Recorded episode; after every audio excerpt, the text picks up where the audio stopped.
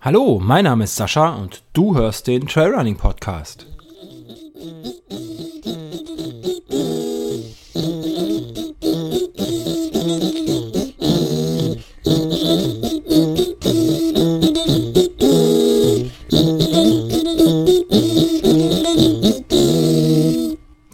Hallo und herzlich willkommen zum Trailrunning Podcast. Heute sind wir wieder zu zweit, die Franzi und ich. Wir schauen uns gerade an. Hallo Franzi. Hallo. Grüße nach Berlin. Wie ist das Wetter? Scheiße. Scheiße, bei uns scheint die Sonne. Oh, wobei da hinten wird es gerade dunkel, sehe ich gerade. Schlecht. Tatsächlich, es regnet. Oh nein.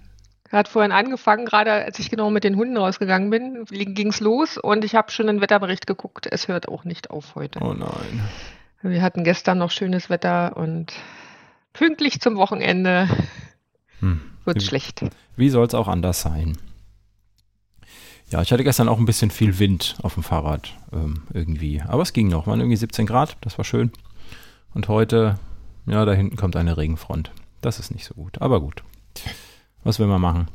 Ja, Hauptsache ein bisschen wärmer jetzt so langsam. Dann stört mich das ja auch nicht, wenn das Wetter schlecht ist. Wenn es Mhm. nicht gerade um Nullpunkt rum regnet. Das ist ja schon dann immer ein bisschen unangenehm beim Laufen. Aber Auf jeden Fall, ja. Wenn es regnet und 15 Grad hat, dann stört mich das auch. Wäre auch schlecht, wenn es dich stören würde. Wir wollen uns nämlich heute unterhalten darüber, wie du dich auf ähm, den Berliner Mauerweglauf vorbereitest. Das sind 100 Meilen, also nichts, was man mal so nebenbei macht. Ähm, Ja. Und da kann man sich auch nicht erlauben, glaube ich, Training großartig ausfallen zu, also viele Trainings ausfallen zu lassen. So das eine oder andere kann man immer mal ausfallen lassen. Ähm, das unterschätzen ja auch ganz viele oder überschätzen ja auch äh, viele Menschen, die sagen, sie müssen sich ganz strikt an ihren Plan halten und jede Einheit ist wichtig. Ist sie natürlich auch. Ähm, aber gut, jetzt haben wir ja dann Frühling. Jetzt kann man auch bei gutem Wetter mit Regen laufen gehen. Und Regeneration ist auch wichtig. Also das ist wirklich nicht zu vernachlässigen, wenn man viel läuft, weit laufen will. Genau. Mhm. Habe ich festgestellt, ist, wenn man jede Einheit um Teufel komm raus machen möchte und nicht auf seinen Körper hört, dass das dann auch nach hinten losgehen kann. Gerade dann für den Wettkampf. Habe ich auch schon am eigenen Leib erfahren Mhm. beim Marathon. Ja, das, das ist eben das, ne? Man hat ganz oft einfach äh, mehr davon, wenn man erholt an den Start geht, als wenn man komplett austrainiert an den Start geht, sage ich jetzt mal. Ähm, wenn man es dann quasi vergisst mit der Regeneration, ja. Ja. Hm, magst du mal ein bisschen was über den Berliner Mauerweglauf nochmal erzählen, so zur Einführung, was dich da erwartet? Distanz haben wir ja schon, hm, bei 100 Meilen ist ja relativ klar. Ähm, aber sonstige Gegebenheiten. Ja, also Berliner Mauerweg sagt ja schon eigentlich, ist der, der Verlauf der ehemaligen ähm, Berliner Mauer und um Berlin und durch Berlin. Also im, im Süden vorbei. Das, was halt dem, damals Ostberlin war. Und der ist ein bisschen länger eigentlich als 160 Kilometer und die Strecke wird dann an einigen Stellen ein bisschen eingekürzt, damit man auf die 160 Kilometer kommt. Ich bin den jetzt schon zweimal ähm, als Etappenlauf habe ich den jetzt schon gemacht, komplett. Einmal über vier Tage, einmal über drei Tage. Also immer hintereinander dann die Tage. Mhm. Und da bin ich dann immer auf so 175, 180 Kilometer gekommen, je nachdem dann auch, wo ich reingelaufen bin und so. Genau. Und er ist größtenteils flach. Ein paar Höhenmeter gibt's oben bei Potsdam, ähm, Steglitz, Spandau da in der Richtung, aber das ist so verschwindend gering. Also auf die Strecke gesehen, wenn man sonst vielleicht in den Bergen läuft, dass es, ähm, dass man eigentlich quasi nur flach trainieren muss. Mhm. Ich glaube, er wird auch gar nicht Genau. irgendwie angegeben mit Höhenmetern. Ne? Das ist ja auch immer, ein- Nee, immer ein Quatsch, Zeichen. ja. Wenn der Veranstalter das schon nicht angibt, dann hält er es nicht für, für Es ist erwähnenswert. auch größtenteils Asphalt. Also es gibt Mhm. ein paar Strecken zwischendurch, wo es mal ein bisschen Waldboden ist, aber das meiste ist wirklich ähm, asphaltiert. Mhm. Also viele machen den auch mit Fahrrad, ist eine beliebte Radstrecke. Genau, und außer in der Stadt, wo man über viele Straßen muss, ähm, außerhalb der Stadt kann man wirklich große Strecken laufen, ohne dass man irgendwie über eine Straße kommt. Also es ist dann immer nur alle paar Kilometer dann so ein, so ein Weg nach draußen, den man queren muss, ähm, also aus der Stadt raus. Mhm. Und ansonsten hat man wirklich tolle ähm, Feld, Wiesen, Wald, ähm, Umgebung, sehr ruhig. Ich mag das sehr gern. Genau. Und beim, das Besondere bei dem Mauerweg ist, dass es wahnsinnig viele ähm, Verpflegungspunkte gibt. Ähm, also das kenne ich von keinem Ultralauf. Ähm, ich glaube, es gibt insgesamt, weiß ich nicht, 25, 27, also alle fünf bis sieben Kilometer ist ein Verpflegungspunkt. Mhm. Das ist äh, viel. Ja. Komm. das, ähm, das, äh, ja. Das war tatsächlich auch der ausschlaggebende, als ich mich mal so damit befasst habe, möchte ich das machen oder nicht? 100 Meilen laufen, also 100 Kilometer bin ich ja jetzt schon zweimal gelaufen mit hm. dir zusammen. Hm. Genau, und das war ja auch bergig und ähm, das war so dieses ähm, 100 äh, Meilen flach. Also erstmal ist flach halt nochmal was anderes wie in den Bergen, die monotone Bewegung und ähm, für den Kopf einfach anders ob ich das äh, machen möchte. Und dann war dieses, ach Mensch, beim, beim Mauerweg, da hangelt man sich dann einfach von Verpflegungspunkt zu Verpflegungspunkt, wenn es dann schwer wird, weil die dann immer relativ dicht beieinander sind. Und da hatte ich mir gedacht, das schaffe ich vielleicht ähm, kopfmäßig dann auch. Ähm, ist das einfacher, als wenn man sowas im Alleingang plant oder bei einer Veranstaltung, wo es vielleicht nur drei Verpflegungspunkte gibt. Hm. Ja, das ist ja ein großer Nachteil. Nein, ich will nicht sagen Nachteil, aber ein großes, großes Erschwernis bei zum Beispiel beim kleinen Kobold, dass man da auch einfach ähm, Distanzen oder überhaupt bei langen Ultras, dass man dann zwischendurch auch einfach mal 20 oder 15 Kilometer einfach mal keine Verpflegung hat. Ja, was ja echt eine lange Strecke werden kann, nachts oder eben in den Bergen, dann bist du auch mal ganz, ganz lange unterwegs. Ähm, und alle fünf Kilometer, sagtest du gerade, Verpflegungspunkte. Ähm, fünf bis sieben, ja. Ja, und dann noch auf flacher Strecke, also ohne, mhm. dass man irgendwie einen Anstieg in der Zeit von 500 Höhenmetern hat oder so. Mhm. Also beim, beim Kobold ist es ja ganz was anderes, wenn du zwischendurch ja. ähm, wirklich steile Trails hoch und runter hast, ähm, bist du halt dementsprechend dann doppelt so lange unterwegs. Oder sagen wir nicht ganz doppelt so lange, aber auf jeden Fall deutlich länger für die gleiche Strecke. Mhm. Ja. Ja, also zumindest auf, auf dem Papier, ähm, sag ich mal, ein ich will nicht sagen einfacher Lauf, ähm, aber ist flach, es hat viele Verpflegungspunkte. Da kommen aber dann auch die Monotonie dazu, wie du gerade gesagt hast. Ähm, und dass man sich alle fünf Kilometer aufraffen muss, wieder loszulaufen. das ist ja auch bei, beim Kobalt ist das so, da hast du gar keine andere Wahl. Da musst du auf jeden Fall bis zum nächsten Verpflegungspunkt laufen und der ist weit und dann hast du schon viel Strecke von der Gesamtdistanz gemacht. Ähm, und in der Zeit, ähm, das hatten wir ja auch das eine oder andere Mal äh, ähm, erlebt, dass ähm, die Stimmungsschwankung dazwischen, zwischen den Verpflegungspunkten. Mhm. Da geht's immer total schlecht für fünf Kilometer oder für zehn und dann ähm, freust du dich wieder, dann geht die Sonne auf, dann äh, läufst du durch Siebengebirge, dann ist schön. Ähm, oder du hast, ähm, ich weiß nicht, wie oft wir stehen geblieben sind und einfach nachts auf den Rhein geschaut haben beim kleinen Kobold, ähm, auf die beleuchteten Orte oder durch den geschlossenen Weihnachtsmarkt. Ähm, ich habe es irgendwie auch noch nie geschafft, da hinzukommen, wenn der offen ist. Ähm, irgendwie die schnellen Läufer erzählen immer, dass man da noch äh, äh, einkehren kann auf dem Weihnachtsmarkt. Ähm, ich hatte das auch noch nicht geschafft, leider. Schauen wir mal, vielleicht klappt das irgendwann. Ähm, ja, also 160 Meilen, roundabout. Äh, 160 Kilometer. Kilometer. Entschuldigung, 160 Meilen wäre ein bisschen, bisschen arg viel. Ähm, viele Verpflegungspunkte, flache Strecke, doch relativ landschaftlich, ne, wie du sagst. Ja. Also außer genau, außer die Teile in der Stadt, aber das mhm. ist, das macht nicht mal, also ein Viertel vielleicht aus von der Strecke, dass man in der Stadt läuft. Mhm. Okay. Genau, das ist am Anfang, um rauszukommen und am ja. Ende, wenn man wieder reinkommt, ja. Gut, also schöne Strecke, ich bin ja schon zweimal ins Fettnäpfchen getreten, als ich gesagt habe, da muss man die ganze Zeit durch die Stadt laufen. Ne? ähm, hast du mich eines Besseren belehrt und mich danach mit vielen, vielen Bildern ähm, äh, davon überzeugt, dass es doch sehr landschaftlich ist. ja, es gibt viele Tiere auch unterwegs, also viele Koppeln, mhm. ähm, Hochlandrinder, Pferde und so weiter. Ähm, durch Industriegebiete läuft man durch. Es gibt viele, viele Mauerdenkmäler zu sehen unterwegs, also mhm. ähm, viel, viel historische Punkte, wo man vielleicht auch mal stehen bleiben kann. Also ich habe es, als ich den privat gemacht habe, mir alles mal angeguckt und durchgelesen. Ich glaube, im Wettkampf hat man da nicht den Nerv für, aber man, man kriegt die halt mit, diese, mhm. diese Hauptpunkte. Ähm, Unten an der Grenze zu Potsdam stehen viele lustige Häuser, also so Alpenvillen und so, noch aus der, aus der Zeit, die teilweise auch schon leer stehen und so. Also ist eigentlich ganz spannend, schöne Strecke, ja. Ja, und der Mauerweglauf ist auch jedes Jahr, meine ich, ähm, einem anderen Opfer des, der, ja. der Mauer gewidmet. Ne?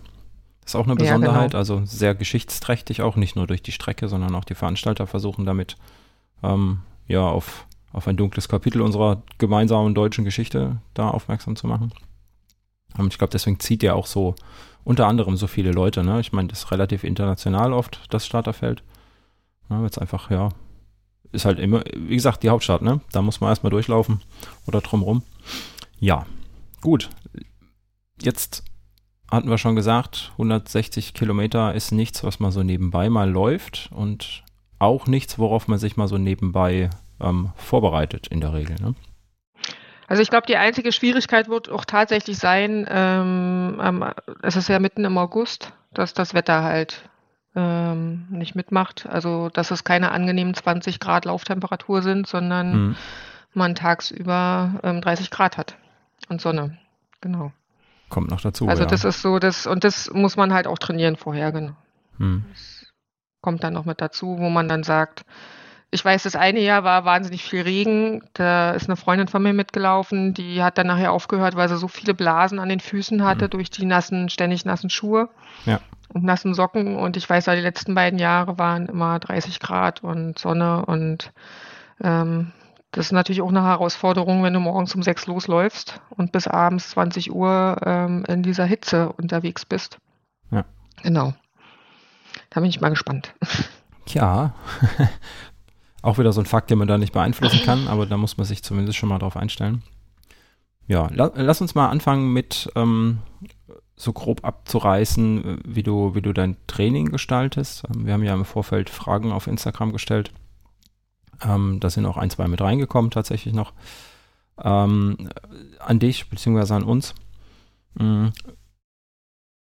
Erzähl mal ein bisschen was, was zu deinem Training, beziehungsweise zu der besonderen Situation, dass, ne, wir wissen es ja, ähm, dass du voll berufstätig bist, du eine ganze Horde Kinder zu Hause hast, ähm, große Patchwork-Familie, ähm, die auch alle immer, ähm, jeder hat ja so seinen Anteil, jeder braucht so seine Zeit.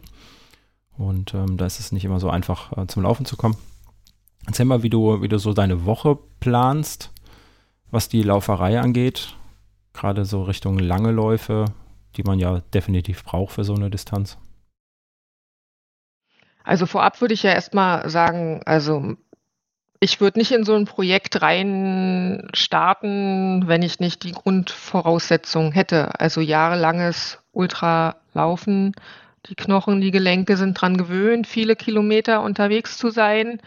Ähm, mit weniger Erfahrung wäre es deutlich schwieriger, wahrscheinlich auch den Körper dazu zu kriegen, solche Strecken erstmal zu trainieren und dann nachher auch zu laufen. Also das bedarf erstmal einer gewissen Grunderfahrung für den Körper an sich, mental vielleicht auch, aber definitiv, dass die, die Gelenke, die Muskeln und so weiter das schon kennen, ähm, auch über Jahre kennen. Genau, das ist erstmal die erste, was ich dazu ähm, sagen will, weil ich bin zum Beispiel jemand, ich laufe nie wahnsinnig viele Kilometer im Training. Mhm. Also es gibt ja tatsächlich, wenn ich so andere Ultraläufer verfolge, die jede Woche ihre 100, 150 Kilometer abreißen und die das auch so propagieren, dass man das braucht, um meinetwegen 100 Kilometer oder 100 Meilen ähm, laufen zu können. Und ähm, das würde ich gar nicht schaffen vom, vom Pensum ja. her. Also vielleicht in der Hochphase nachher in Vorbereitungen, aber nicht ähm, dauerhaft. Das ist ein Pensum, was ich dauerhaft gar nicht hinkriege zeitlich gesehen. Und ähm, ich komme tatsächlich ähm, im Jahr vielleicht auf 2000 Kilometer bis mhm. 2000. Ja. Ich glaube, das höchste war mal 2200 Laufkilometer oder so. Das ist auch so, so der Umfang, den ich, den ich schaffe von der Zeit her. Wenn ich mir so Leute angucke, wie du schon sagtest, die in der Woche 100, 150 Kilometer laufen, das sind dann 400, 500 Kilometer im Monat. Ähm, und das jeden Monat, ne? Die, das, also auch rein von der Zeit her würde ich das auch nicht. Es gibt immer wieder Tage, die fallen aus. Ne? Da hat man mal keine Lust oder andere Ver Verpflichtungen. Ja. Genau, also ich äh, laufe wirklich explizit nur in Vorbereitung sehr viel. Meinetwegen in den drei Monaten dann davor, hm. dass ich da explizit steigere und dann, dann spezielle auch, wie wir jetzt drauf kommen, was ich dann, wie ich dann meine Wochen ähm, ähm einteile, damit ich mich dann vorbereite, explizit auf dem Lauf. Jetzt habe ich ein halbes Jahr fast gar nichts gemacht bis jetzt zum Januar. Im Januar habe ich ja wieder angefangen, dann mehr zu laufen. Und davor habe ich wirklich ein halbes Jahr ähm, ziemlich Ruhe gehabt, ja auch durch den Hund. Ähm, da war erstmal nicht viel mit Laufen. Und das braucht dann auch der Körper zwischendurch, dann mal wieder mhm. ein bisschen ähm, Entspannung und Ruhe. Muss kein halbes Jahr sein, aber ein bis zwei Monate im Jahr mache ich das eigentlich immer, wo ich dann ähm, deutlich runterfahre und fast gar nicht mehr, mehr laufe. Genau. Mhm. Und dann habe ich im Januar gestartet, erstmal die Grundlagen angefangen aufzubauen. Also erstmal wieder geschaut, regelmäßig zu laufen, vier, fünf Mal die Woche.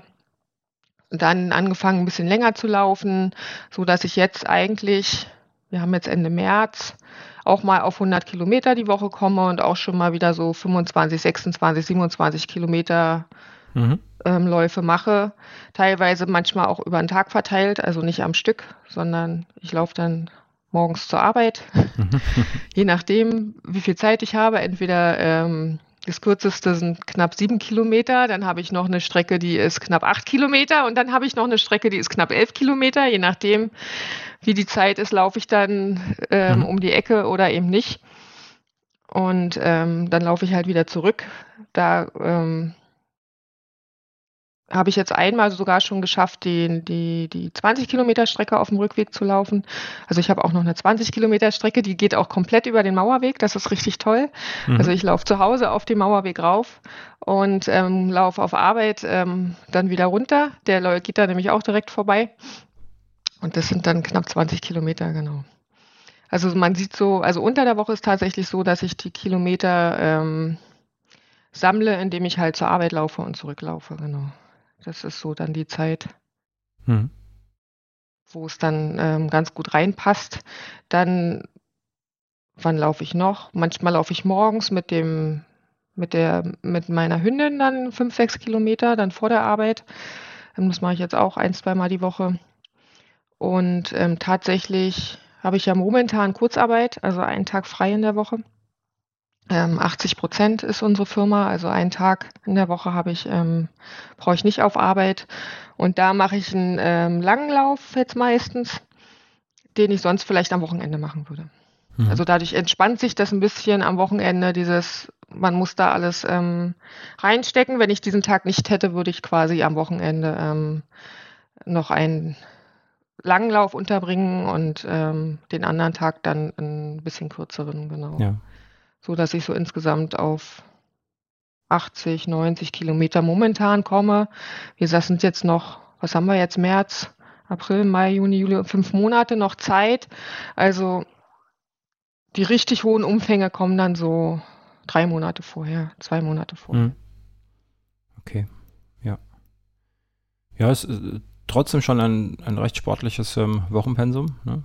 muss man einfach mal so sagen. So 80, 90 Kilometer ähm, ist schon ganz ordentlich. Da bin ich momentan noch nicht. äh, ja. Ja, leider bin ich, konnte ich jetzt die letzten beiden Wochen habe ich, also letzte Woche war eh Ruhewoche. Ich mache halt immer drei Wochen, ähm, versuche ich viel zu machen und ähm, also Kilometer zu sammeln und dann mache ich, fahre ich eine Woche dann ein bisschen runter, wo ich dann vielleicht auch mal einen kurzen schnellen Lauf mache, aber halt keine großen Umfänge, damit der Körper sich ein bisschen ähm, erholen kann von der Belastung.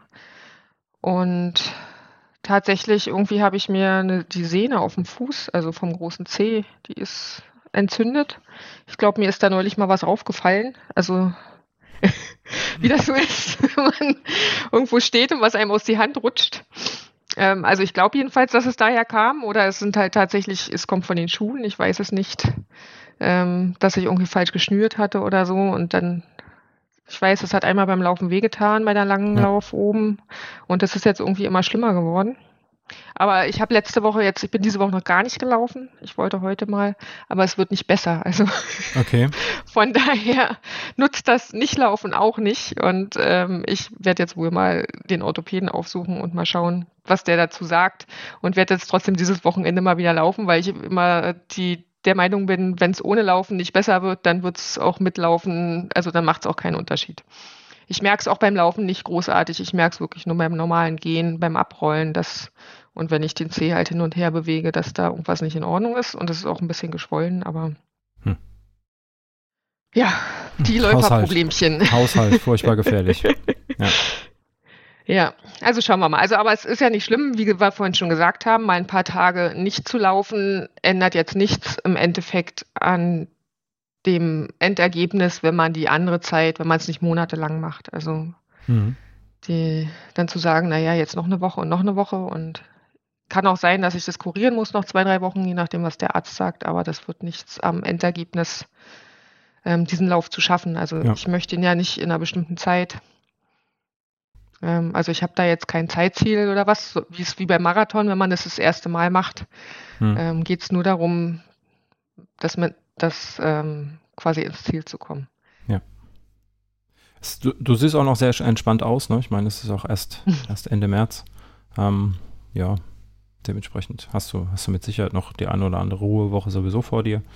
Und ähm, ja, auch was, was, was man gerne unterschätzt, ist, ähm, man muss um jeden Preis laufen, auch mit der kleinsten Verletzung. Ja? Also ich meine, oh, das geht schon, da laufe ich drüber, das tue ich und mache ich.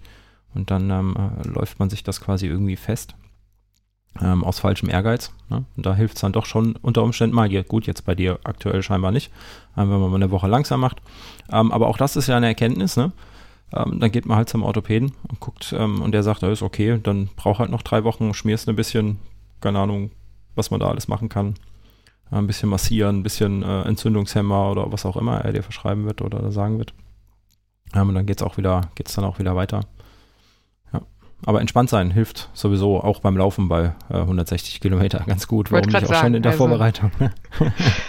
also das ist, glaube ich, auch wirklich das A und O, das, das langsame Laufen. Also das merke ich auch, wenn man wirklich in der Woche jeden Tag läuft.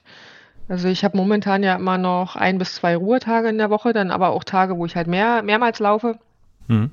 Dass ähm, wenn man, wenn ich zu schnell laufe, dass dann am nächsten Tag merkt man das sofort. Wenn ich aber ja. wirklich langsam laufe, auch gerade die langen Läufe langsam laufe und am nächsten Tag dann meinetwegen mit meinem Mann ähm, 15 Kilometer ein bisschen schneller mache, geht dann die VO2 Max, also das ist ja das, was die Garmin immer anzeigt, dann plötzlich mhm. hoch ähm, ja. und sagt, Mensch, man ist erholt und einem geht's gut. Das merke ich halt immer wieder. Langsam laufen ist das A und O und genau das ist ja auch das bei 160 Kilometern ähm, ist eh nichts mit Schnelllaufen. Also das ja. rächt sich immer. Auf jeden Fall. Hm, kann ich, kann ich gerade gut bestätigen, weil ähm, ich habe das jetzt seit zwei oder drei Wochen, glaube ich, hat ähm, meine Freundin angefangen zu laufen. Ähm, so von ganz alleine kam sie drauf, ähm, dass sie einfach mal laufen möchte äh, ein bisschen fitter werden fürs Pferd. Ne? Ähm, und dann laufen wir auch zusammen. Wenn sie laufen geht, ähm, da tut mir das Langsamlaufen tatsächlich auch ganz gut, ne? weil das ist nochmal deutlich langsamer als das, was ich laufe, wenn ich von, von mir aus langsam laufe. Ne? Das unterschätzt man ja immer gerne, ähm, weil man ja doch äh, ich meine, man sagt nicht umsonst, ne? Alle Trainer sagen dir nicht umsonst, du läufst zu schnell bei deinen langen, langsamen Läufen. Das ist einfach so. Und wenn man jemanden hat, der einen bremst, ähm, was in dem Fall ja absolut positiv ist, ne, und man nochmal eine halbe Minute langsamer läuft, ähm, das merke ich auch schon, ne? wir laufen noch nicht so lang, sie kann noch nicht so weit laufen, aber allein diese drei, vier Kilometer, die ich dann laufe, die ich dann langsam laufe und danach meine zehn Kilometer nochmal laufen gehe, ähm, das ist deutlich, was deutlich anderes, ähm, diese Ents Entspannung klingt jetzt blöd, ne? Entschuldigung, liebe Laufanfänger, aber das ist dann halt einfach so. Ähm, das ist auch nicht äh, irgendwie respektlos gemeint, aber ist einfach deutlicher Tempounterschied. Ähm, das ja, ist deutlich äh, schonender, ganz einfach für jemanden, der schon länger läuft und äh, das tut mir auch ganz gut, ja. Ja, ja das ist tatsächlich so, auch gerade ähm, haben das viele, die auch noch nicht vielleicht schon zehn Jahre laufen oder so, dieses die langen Läufe zu schnell laufen. Ja, das lese mhm. ich auch immer wieder in der Community, wenn mal jemand was fragt und so. Dieses, man denkt dann, ja, den Marathon kann man meinetwegen in, in sechs Minuten laufen, dann laufe ich den langen Lauf in 6,30, ist halt viel zu schnell hm. für, für den langen Lauf. Und ähm, genau dieses sich, sich bremsen und dieses entspannt sein, das mag ich ja so, ähm, wenn ich lang unterwegs bin. Ich finde es auch mal witzig, wenn ich Fotos dann sehe von Leuten, die einen langen Lauf gemacht haben und dann rot sind im Gesicht und verschwitzt. Wo ich dann auch mal denke, wenn ich ein Foto von mir mache, sehe ich immer aus wie jetzt. Also, ne, weil man nee, gar nicht in dieses, man kann, könnte sich ja eigentlich nochmal unterhalten dabei und ja. ähm, ähm, kommt gar nicht großartig außer Atem oder so. Ja. Also klar mache ich auch mal einen Kilometer zwischendurch, wenn ich einen, einen anderen Läufer sehe oder so, dass ich mal ein bisschen schneller mache, damit es ähm, nicht Die so. Die guten alten Proletenintervalle, ja, ja, genau. genau. Ja. Da bin ich auch nicht vorgefeilt. Ich über, überhole auch gerne mal oder ähm, gucke, wenn jemand von hinten kommt, dass ich dann nicht zu langsam unterwegs bin. Ja, es ist nicht immer so, aber manchmal hat man da halt auch, auch Lust drauf, gerade wenn man halt wirklich drei, vier Stunden unterwegs ist. Ja. Genau. Gehört dazu. Ja. Bisschen mit den Muskeln spielen unterwegs, ja. Auf jeden Fall. Ja. Mhm. Jetzt habe ich gerade äh, ein bisschen den Faden verloren. Ähm, ich hing noch mal meinen Proletenhinterfall. ja, ähm, ich, ich wollte gerade eben sagen, ähm, dass, dass du sehr entspannt aussiehst, kann ich auch wieder ähm, live beurteilen. Ähm, abgesehen davon, dass du irgendwann keine Lust mehr hattest und schlechte Laune bekommen und müde warst beim Kobold, aber das gehört ja dazu, sahst du sehr entspannt aus. Ähm, also nicht so, wie man sich das vorstellt. Ähm, wie du schon sagtest, äh, roter Kopf und total außer Atem bei den langen Läufen, das ist natürlich dann komplett falsch. Ne, das sollte man auf jeden Fall nicht sein. Ähm, außer man läuft irgendwie auf Weltrekord oder so, hat tatsächlich was vor. Aber in unserer Liga ist entspannt sein ja dann doch eigentlich das A und O, ne, um sich gut die Reserven einzuteilen, die man sowieso noch hat. Ähm, ja, ja. Ja, also man muss eigentlich immer einen Langlauf so laufen, dass man am nächsten Tag auch wieder einen Langlauf laufen kann. Also jedenfalls, wenn man sich vorbereitet für, für so sehr lange Ultras. Mhm. Ansonsten funktioniert das nicht. Also kann, kann nicht einen Langlauf machen und dann am nächsten Tag so zerstört sein, dass man den dann vom Leistungsniveau her, man merkt das ja körperlich und man hat ja. mittlerweile haben ja viele auch die Uhren und so, die das auch alles messen können. Und wenn dann plötzlich äh, man deutlich langsamer unterwegs ist bei gleichem Puls, hat man am Tag davor was falsch gemacht. Also dann, dann war das nicht in Ordnung so. Aber mhm. das muss der Körper auch erst lernen. Also genau dieses, dass man mehrere Tage hintereinander trainiert und wie man das einteilt und so. Das, deswegen fängt man ja auch nicht mit 160 Kilometer an, sondern startet meinetwegen mit Marathon, dann mal 50, 60 Kilometer. So habe ich das ja damals auch gemacht und so habe mhm. ich damals ja auch angefangen. Genau. Ja der, der übliche Weg, wie man das machen sollte. Genau. Ja. Du sagst gerade, man startet mit Marathon. Man startet natürlich mit Marathon, wenn man in die Ultradistanz möchte. Nein, das ist Quatsch. Ich weiß, du bist. Ähm, Bei mir ähm, waren es auch nur 50 Kilometer. Also das ist, äh, ich sag mal, das macht keinen genau. großen Unterschied.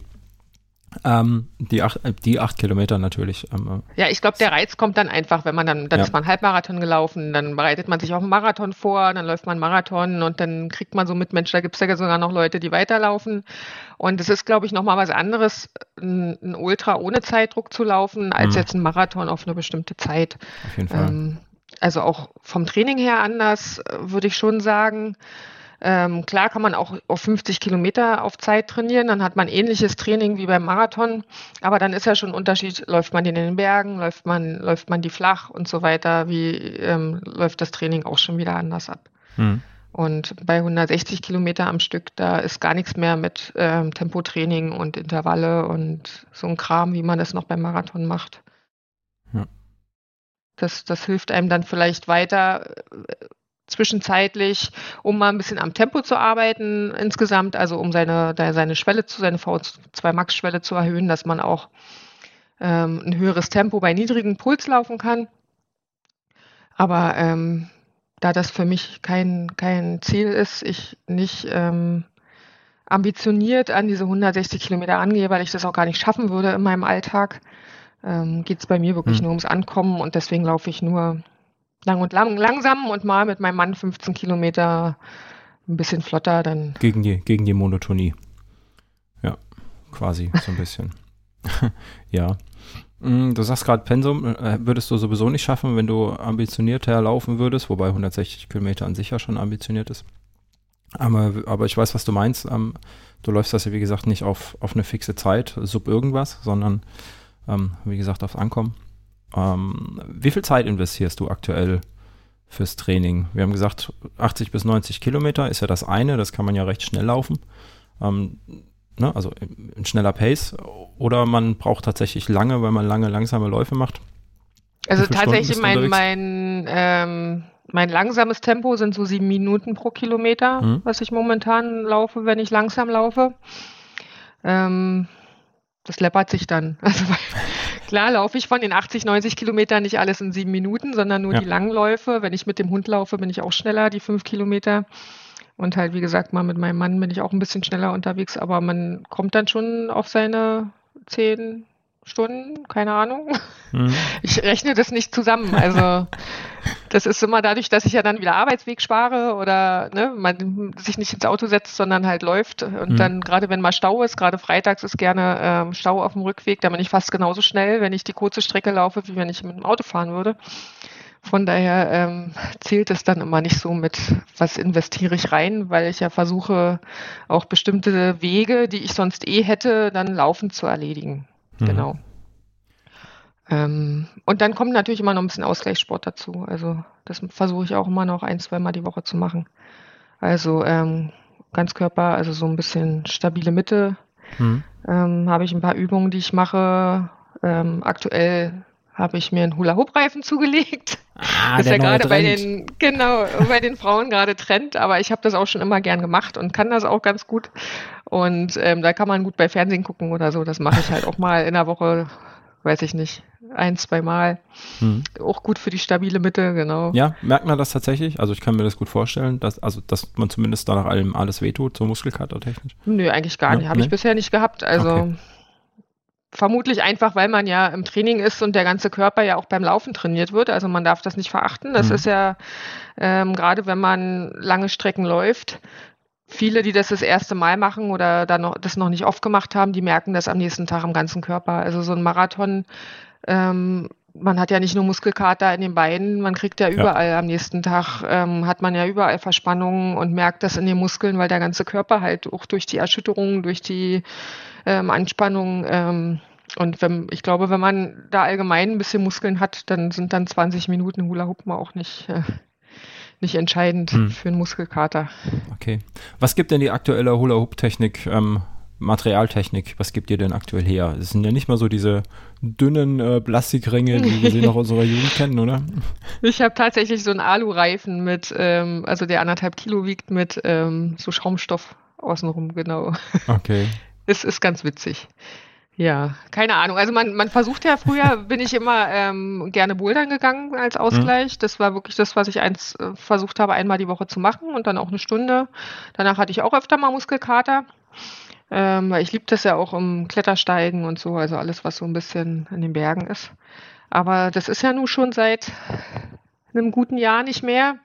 Und da es ja jetzt nicht absehbar ist, dass sich das erstmal ändert, ähm, habe ich gesagt, ich brauche jetzt irgendeinen anderen Ausgleich, ich kann nicht nur laufen, mhm. ähm, weil dann, genau, macht der Körper irgendwann ähm, auch nicht mehr mit. Also macht er schon, aber jeder weiß ja, der viel läuft und so, man braucht immer noch ein bisschen, ein ja. bisschen Ausgleich. Genau, und das war jetzt das, wo ich gedacht habe, das kann ich mir auch noch vorstellen. Ähm, ich bin da wirklich faul. Also alles, was Lauf-ABC und Dehnen und weiß ich nicht was ähm, betrifft. Und ich brauche da immer was, was mir auch ein bisschen Spaß macht. Also nicht, mhm.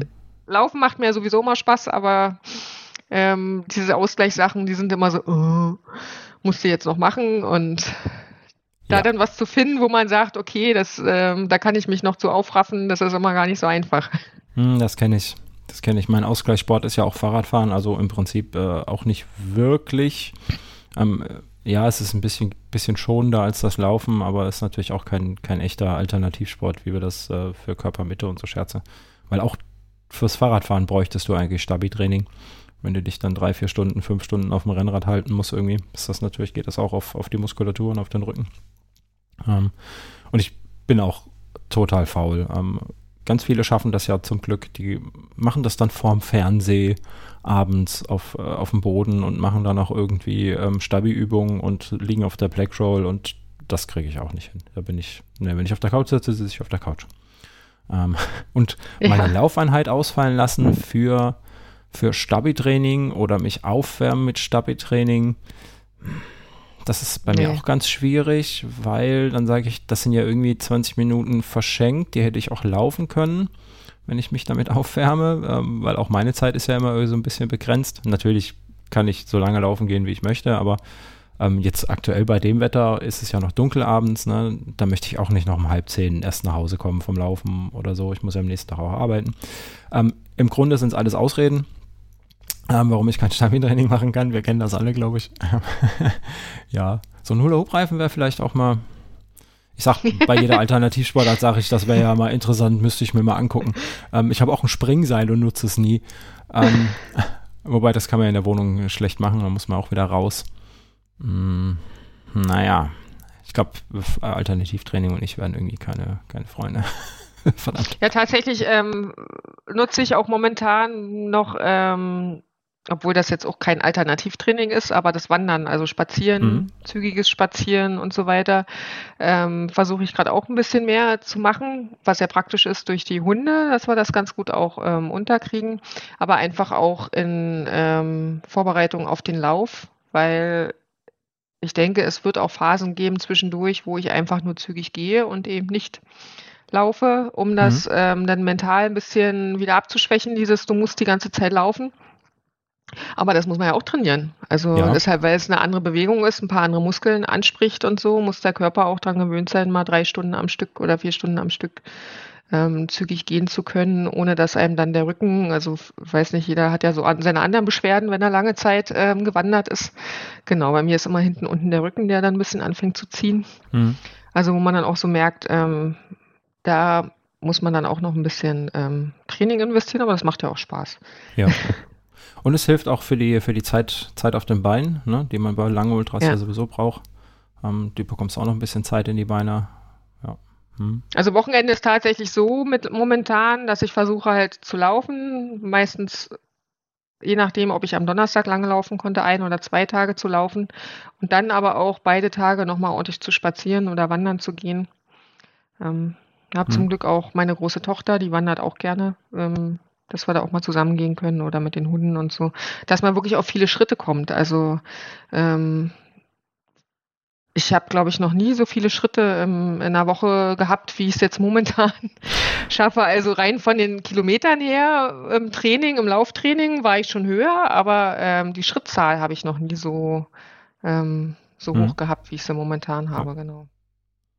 Also auch noch ein Faktor, um, um das Training zu maximieren oder eff effektiver zu machen. Ne? Also, genau. Ja. Mhm. Ja, es ist ein guter Punkt. Ähm, das Training hört ja mit dem, mit dem Lauftraining nicht auf, ne? Ja. ja. Genau, also dieses, dass der Körper gewöhnt ist, dann auch wirklich mal 24 Stunden, muss man ja ungefähr rechnen. Also ist ja nicht so, dass ich nicht auch mit den Zahlen überlege und wie könnte man es schaffen und auch aus Erfahrungen von anderen Läufern, die den schon gelaufen sind und so, ähm, man sich da Erfahrungen raussucht und sich anhört, wie ging es denen denn, als sie den gelaufen sind. Und das sind teilweise auch Läufer, die ähm, ein deutlich schnelleres Grundtempo haben als ich, die dann auch ihre 24 Stunden gebraucht haben, aber auch von langsamen Läufern, die eher konsequent durchgelaufen sind. Mhm ähm, die halt auch so in dem Dreh, dass man sagt, wie, wie lange schätze ich denn, brauche ich ähm, ähm, für zehn Kilometer oder brauche ich eine, wie viele Kilometer schaffe ich in einer Stunde, ist ja das immer so, wo man sich dann, glaube ich, auch im Lauf dran orientiert. Also ich brauche das immer so ein bisschen im Kopf, zu sagen, Mensch, bist du dabei oder, ähm, hm. oder eben nicht und dann natürlich umzuschwitzen, wenn äh, um zu zwitschen, wenn es nicht so gut läuft im Lauf. Das ist dann, glaube ich, immer dieses Schwierige. Das hatten wir auch schon beim ersten Kobold damals, ja. sich dann einzugestehen, du musst den Rest jetzt wandern, weil der Körper will nicht mehr laufen. Ja. Das hatten wir damals beim, beim ersten Kobold. Ähm, das war für mich echt schwierig. Da habe ich ja wirklich fünf Stunden mit mir gehadert, genau, beim letzten hm. Verpflegungspunkt auszusteigen, weil ich gedacht habe, ich kann jetzt nicht noch acht Stunden wandern. Aber es hat ja dann doch. Es hat funktioniert. Dann doch, ja, dann doch geklappt, genau. Ja. Ja, das ist, wie du sagst, das ist schwierig, das im Kopf äh, sich selber zuzugestehen, weil ähm, man ist, also wenn man, wenn man so weit ist, dass man nicht mehr laufen kann und sich entscheidet, man muss jetzt mal wandern für Zeit X, ne, dann ist man ja auch laufend nicht schneller, als man wandern würde. Das heißt, man verliert im Prinzip gar keine Zeit. Ähm, weil laufend würdest du sowieso, wenn du anläufst, dann machst du wieder Pause, dann kannst du nicht. Du bist, also eigentlich, ähm, und ne, eigentlich ist man, ist man genauso schnell ähm, in dem Moment, weil man kann einfach, man, man kann einfach nicht schneller als man kann. Ne? Das geht einfach nicht. Und diese Ultras sind ja auch, ich glaube, ich mit knapp 5 km/h angegeben. Ne? So, wenn es Ultras gibt mit Cut-Off, dann sind das so im Roundabout 5 km/h, auf die die berechnen. Und das ist halt einfach Wandertempo. Ne? Und das, oh gut, das wird beim Kobold schon schwer, wenn du mal zwei, drei Kilometer hast, die bergauf gehen, ne? oder viel bergauf gehen, dann wird das schon schwer mit den 5 km/h. Ähm, aber so im Schnitt ist das ja einfach, ja, ich sag mal, Wandertempo, ne, dass man da so drin hat. Ähm, Und dementsprechend ja, wie gesagt, kommt immer auf die Strecke drauf an, ja, genau. Wenn, genau also flach und Asphalt schaffst du auch sechs Kilometer in einer Stunde. Ja. Aber sobald du in den Bergen bist und es auch ein bisschen technisch ist und so, ist das gar nicht mache. Da, da sind die ja, ja, selbst die normalen Läufer quasi in dem Tempo unterwegs. Mhm. Ähm, kennt man ja auch selber bei, bei Bergultras, dass man ja auch im Endeffekt mit 5 km/h gelaufen ist und ja auch große Strecken aber auch wirklich gelaufen ist, wo andere dann sagen, ja. wie, das wandere ich ja in der Zeit, wo ja, ich mir immer genau. denke, äh, nee, das würdest du nicht wandern in der Zeit, jedenfalls nicht auf der Strecke. ja, ja. genau. Dementsprechend, es gehört aber auch einfach dazu bei den Ultras, ne? Das ist einfach so, muss man sich eingestehen. Ja, bis auf die paar Ausnahmetalente, die das auch in 10 km/h schaffen, aber da gehört halt nicht der, ähm, der Breitensportler dazu, der genau sich da ausprobieren will. Ja. Auf jeden Fall. Ich bin nicht so schnell, du bist nicht so schnell. Ähm, die meisten anderen sind nicht so schnell. Das ist auch vollkommen okay. Ja, solange du es nicht gewinnen willst, musst du auch nicht so schnell sein. Tja. Also lange Zeit brauchst du, um auf dem Bein zu sein. Hm, das ist äh, ganz wichtig. Ja, wie du schon sagtest, spazieren, viel spazieren gehen, viel wandern, viel laufen. Ähm, Ausgleichssport, wann immer möglich oder wann immer man sich aufraffen kann. In meinem Fall. Ja, wenigstens einmal in der Woche. wenigstens einmal in der Woche.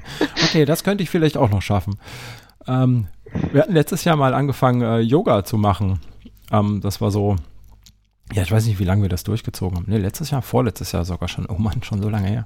Ähm, ist mal abends so 20 Minuten ähm, zusammen auf dem, auf dem Wohnzimmerboden gelegen, auf der Matte und irgendwie Yoga gemacht. Ähm, ich weiß aber auch nicht genau, warum das wieder eingeschlafen ist. Das ist, ähm, keine Ahnung, das ist äh, so, ein, so, ein, so ein typisches Ding mit, ähm, da war ich dann auch motiviert, dann haben wir das zusammen gemacht und irgendwann hat es dann nicht mehr gepasst und dann war ich schon laufen und dann wollte ich nicht verschwitzt noch Yoga machen äh, und dann schleichte ich das wieder aus, ja. Ja, schlimm, schlimm. Die Sache. Ja, aber ich glaube, also die wichtigste Vorbereitung für, für, für ein Ultra-Event ist quasi das Laufen. Das glaube ich. Das andere, noch, ja. es ist immer gut, wenn man noch ein bisschen Ausgleich macht, aber ähm, ich glaube, ähm, wenn man Ausgleich macht und dafür nicht läuft, ist ähm, dann auch blöd. Mhm. Das wohl wahr. Wenn man sich so Leute anguckt, selbst so, so, so Spitzenläufer wie, wie ein Flo Neuschwander, der immer von sich behauptet, er macht kein Alternativtraining, ähm, der ja auch nur läuft und mittlerweile Fahrrad fährt. Ich glaube, in seiner Verletzung irgendwie letztes Jahr ist, hat er, glaube ich, ja, auch schwimmen geht. Also der, schwimmen? der genau, der macht ja Triathlon, hat er jetzt schon ein paar Mal gemacht und der schwimmt ja auch tatsächlich und auch nicht, nicht langsam. Und gerade mhm. Schwimmen ist ein super Ausgleichstraining für, ein, für den Körper. Also okay. Ich weiß nicht, wie viel er jetzt schwimmt, ohne, wenn er sich nicht auf den Triathlon vorbereitet. Aber das sind ja auch Phasen, wenn du dich explizit vorbereitest auf den Triathlon und dann da viel schwimmst, dann hast du ja auch wieder ein halbes Jahr was davon körperlich ähm, für deine ja. stabile Mitte. Ist halt einfach mhm. so. Oh Mann. Bringst du noch Triathlon ins Spiel? So ein verdammt. das machen wir nicht. So ein Quatsch. nee, ich sowieso nicht. Hm. Nein, nein. Äh, ja, ist auch nicht mein Sport. Aber gut. Ja, ich belasse es beim Fahrradfahren und beim Laufen.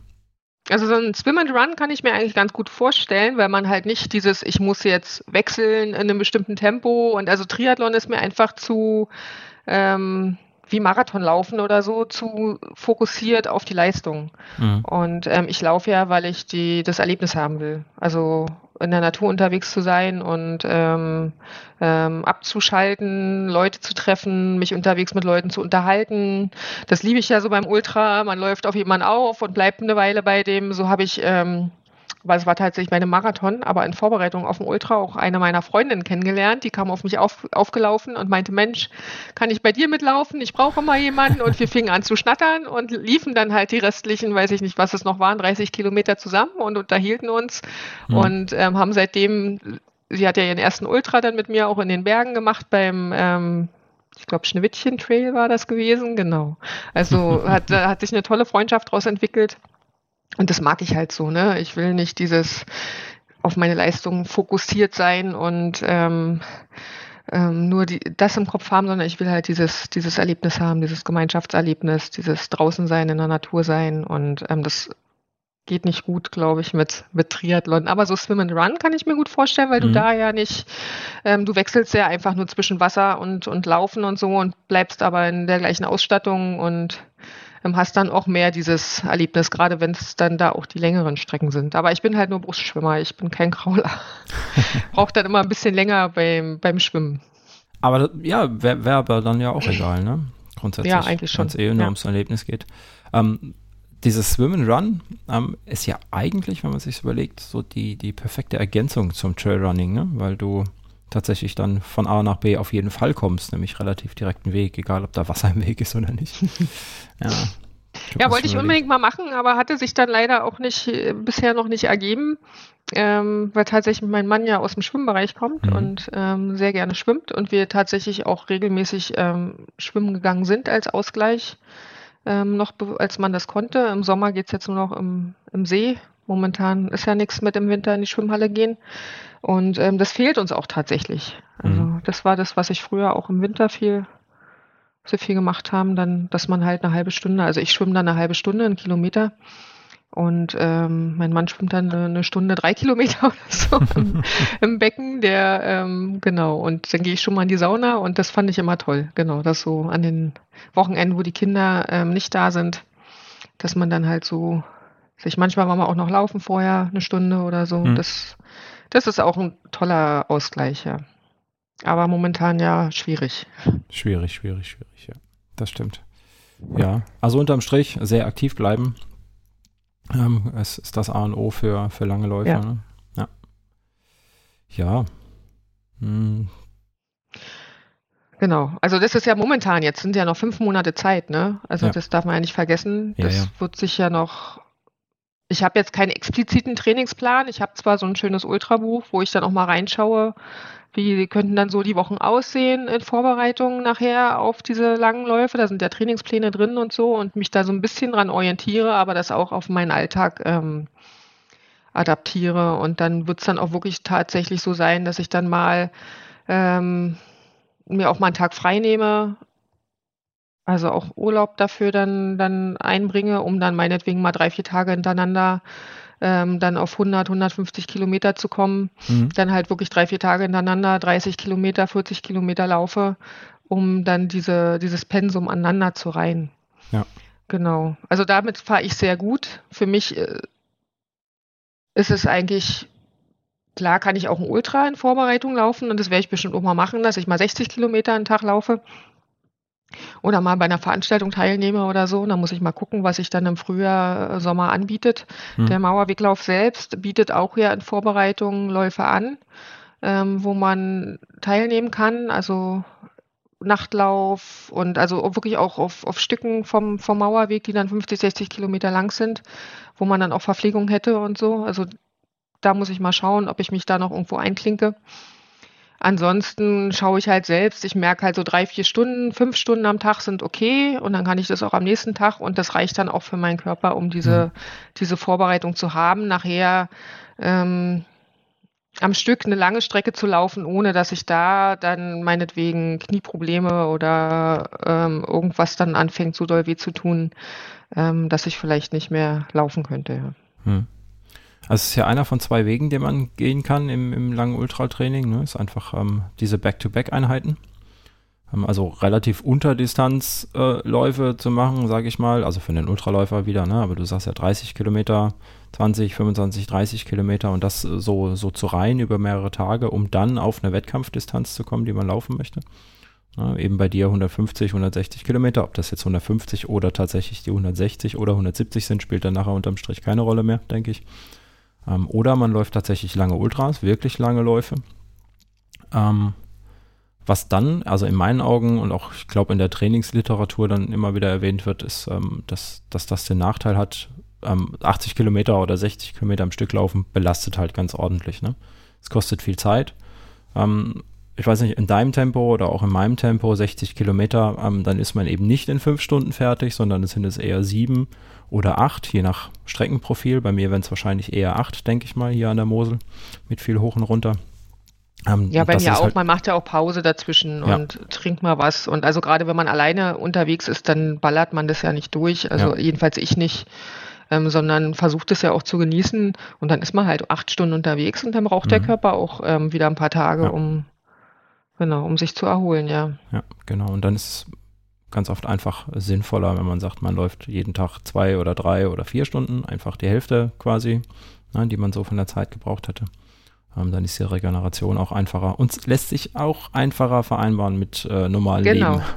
Das kommt noch dazu, ja. Da Also klar, dass ich Punkt. das mal machen kann an einem Wochenende, dass ich sage, ich laufe heute sechs oder sieben Stunden, das ist klar, aber das kann ich halt nicht jedes Wochenende oder Ja. Ähm, regelmäßig schon gar nicht.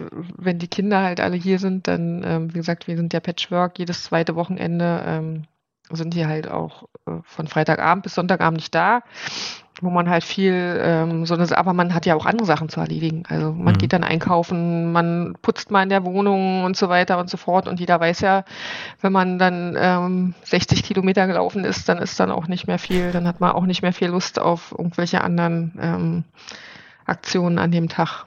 Ja. ja. Ja, wir hatten das jetzt ähm, letztens im Endurance Talk mit ähm, dem Markus Blenke, der früher Radprofi war.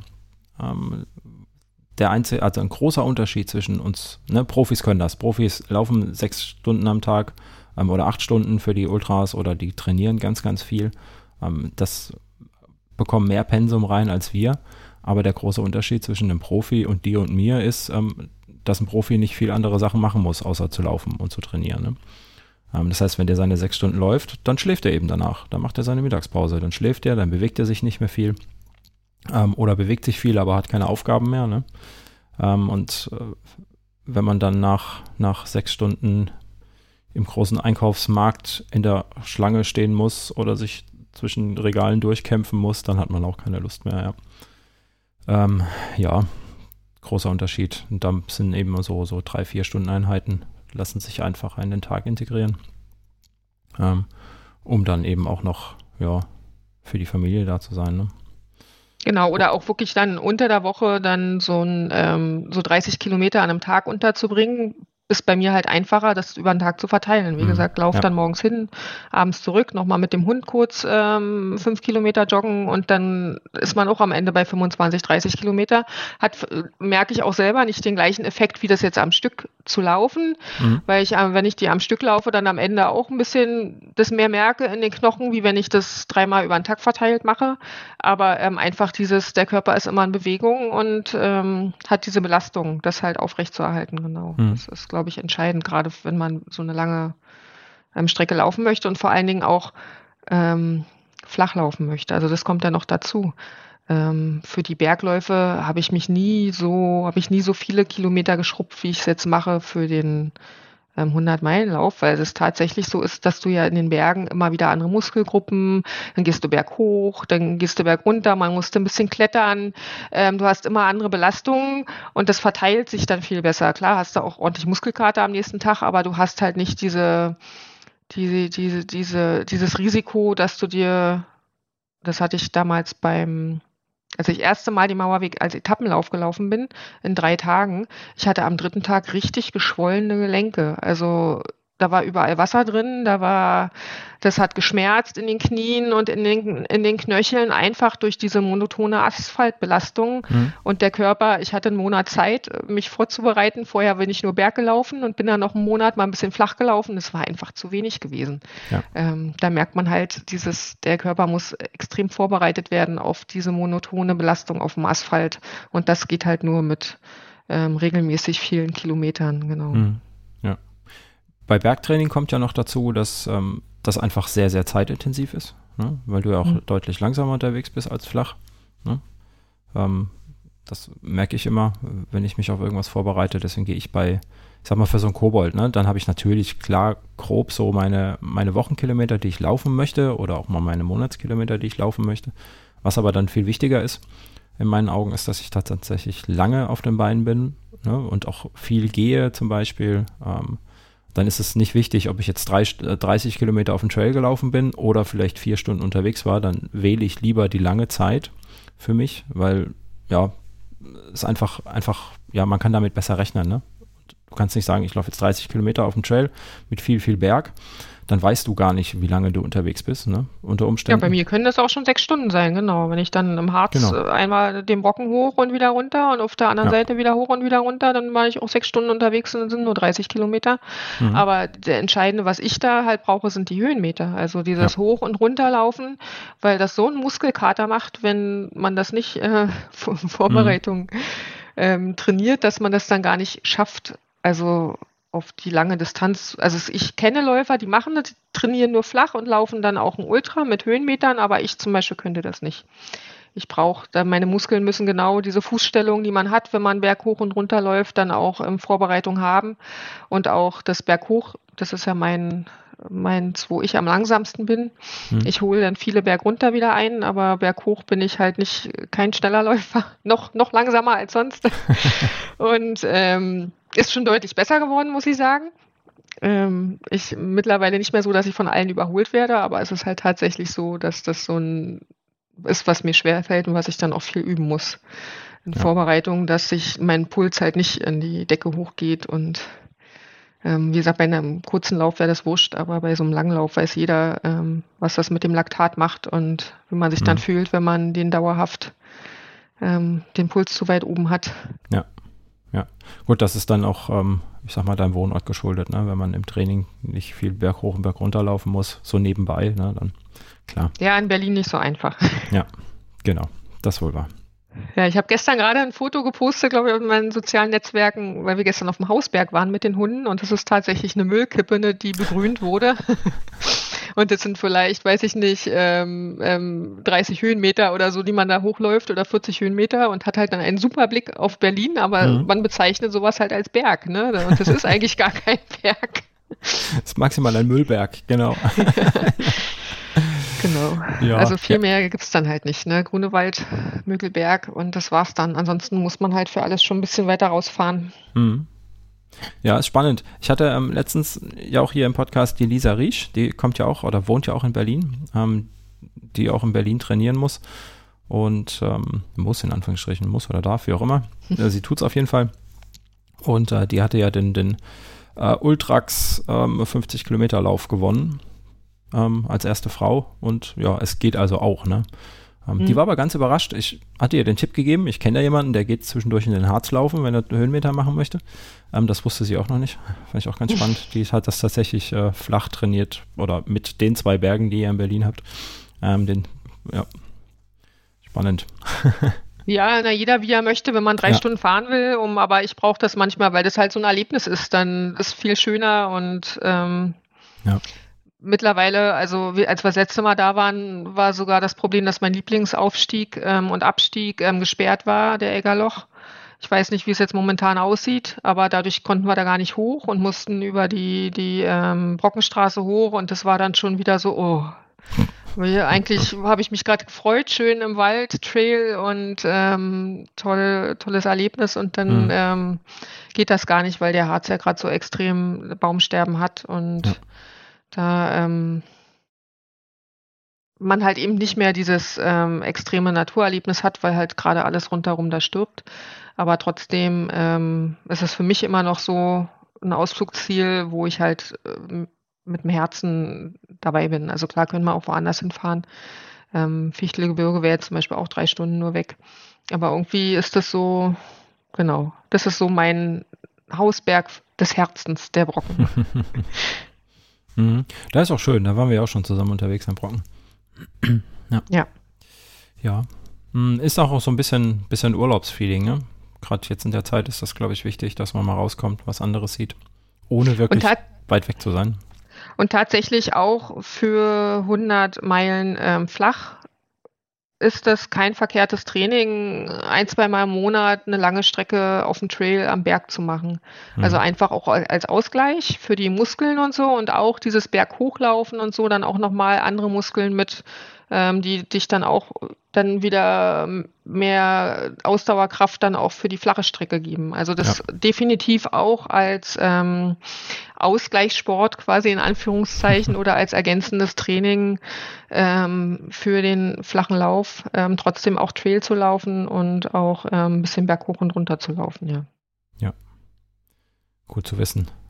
Und du bist ja in deinem Herzen, bist du ja, bist du ja Trailläuferin, von daher ähm, ja. Das ist ganz wichtig, dass man das nicht verlernt und nicht vergisst. Ja, aber ich, ich, ich würde eher sagen, in meinem Herzen bin ich Ultraläuferin. Also hm. das ist eher mittlerweile so, dass ich sage, ich liebe das halt, auf diesen langen Strecken mhm. unterwegs zu sein und die können auch ruhig ähm, flach sein. Ähm, aber natürlich am liebsten in den Bergen. Ja, ich liebe halt die Berge und würde immer einen Lauf in den Bergen vorziehen, einen ähm, flachen Lauf am, am Meer. Ja, das äh, würde ich auch so sagen. Auf jeden Fall. Da ist auch mal so windig am Meer. Da muss man hin. ja. Bei mir wird es ja auch gerade sehr windig. Das Regen, die Regenfront ist jetzt gleich da. Es wird schon ganz grau da draußen. Naja. Ähm, toll, dass ich gleich laufen gehen wollte. Zum Glück war ich gestern Fahrrad fahren. Ja, jetzt wollte ich nämlich nicht auf dem Rad sitzen. Ja, wir haben jetzt ähm, Ende März und ähm, wenn die Folge rauskommt, ist Anfang April quasi. Wie sieht denn dein April aus? Hast du da schon einen groben Plan? Wird es eine Steigerung geben schon im April oder sich grundlegend irgendwas ändern? Eigentlich war ja so geplant, dass der März jetzt ähm, ordentlich Kilometer macht. Ich wollte eigentlich auf gute 300 Kilometer kommen. Das schaffe ich jetzt nicht, weil mhm. ich ja diese Woche jetzt nicht gelaufen bin ähm, durch meinen Fuß. Deswegen werde ich ein bisschen umplanen müssen, weil im April wollte ich eigentlich wieder mehr ein bisschen runterfahren und nochmal ein bisschen so Tempogeschichten machen, ähm, um so insgesamt die Grundlage dann abzuschließen. Aber da muss ich jetzt mal gucken. Also ich muss jetzt wirklich schauen, was mit diesem, ob ich jetzt damit laufen darf oder mhm. nicht. Oder das erstmal abklären. Da wollte ich nächste Woche mal zum Arzt drüber gehen. Zum Glück direkt gegenüber einem Orthopäden, wo auch Sportmediziner mit dabei sind. Und ähm, ja, und dann werde ich wohl äh, das dementsprechend anpassen. Also ich will jetzt definitiv am Wochenende ein bisschen laufen, aber ich werde jetzt erstmal keinen 30 Kilometer Lauf machen, solange ich nicht weiß, was da los ist, mhm. sondern eher jetzt kurze Strecken und ähm, gegebenenfalls dann den April entweder auch ein bisschen kürzer halten und dann im Mai wieder loslegen, je nachdem, was dann da, was dann dabei rauskommt, genau. Aber Mai, Juni, Juli sind dann meine drei Monate, die dann explizit, ähm, genau, nicht mehr die Grundlage, sondern dann das ähm, Vorbereitungstraining hm. dann sind mit vielen Kilometern, ja. Okay. Und äh, hoffentlich auch vielen Kilometern bei warmem Wetter. Ne? Das ähm, genau. so Juli könnte ja dann, dann doch schon sehr warm sein, wenn wir Glück haben, Juni, Juli. Also Ende ja. Juni, Anfang Juli habe ich auch drei Wochen Urlaub. Hm. Ähm, die dann auch dann auch mitgenutzt werden, genau, für Trainingsvorbereitungen. Ähm, eigentlich wollten wir auch in Urlaub fahren. Das ist die Frage halt, genau, ob das klappt ja. oder nicht. Das wissen wir ja alles noch nicht. Aber auch hier zu Hause wäre das dann so, genau, dass ich dann da auch viel ähm, Trainingszeit reinstecken werde. Und halt, wie gesagt, auch mal gucken, noch gucken, was vielleicht dann an Veranstaltungen schon geht oder nicht. Dass man dann auch wirklich mal nachts läuft, mal lange Läufe macht. Aber April, ich hoffe, dass ich dann mal meine ersten 1, 200 Kilometer Wochen machen kann. Und wenn mhm. nicht, dann ist das halt, genau, wichtig ist, dass ich, das Endziel ist, dass ich ja an den Start gehen kann. Ja. Und jeder weiß, so eine chronische Entzündung, also jeder hat ja schon mal, der viel und lange läuft, irgendwas an sich rumgedoktert. Bei mir war es letztes Jahr die Achillessehne, dann ist mal wieder das Knie, was ein bisschen rumzickt. Man muss dann viel Ausgleichssport machen und so. Und das habe ich auch alles immer im Griff, aber so ein Ding auf dem C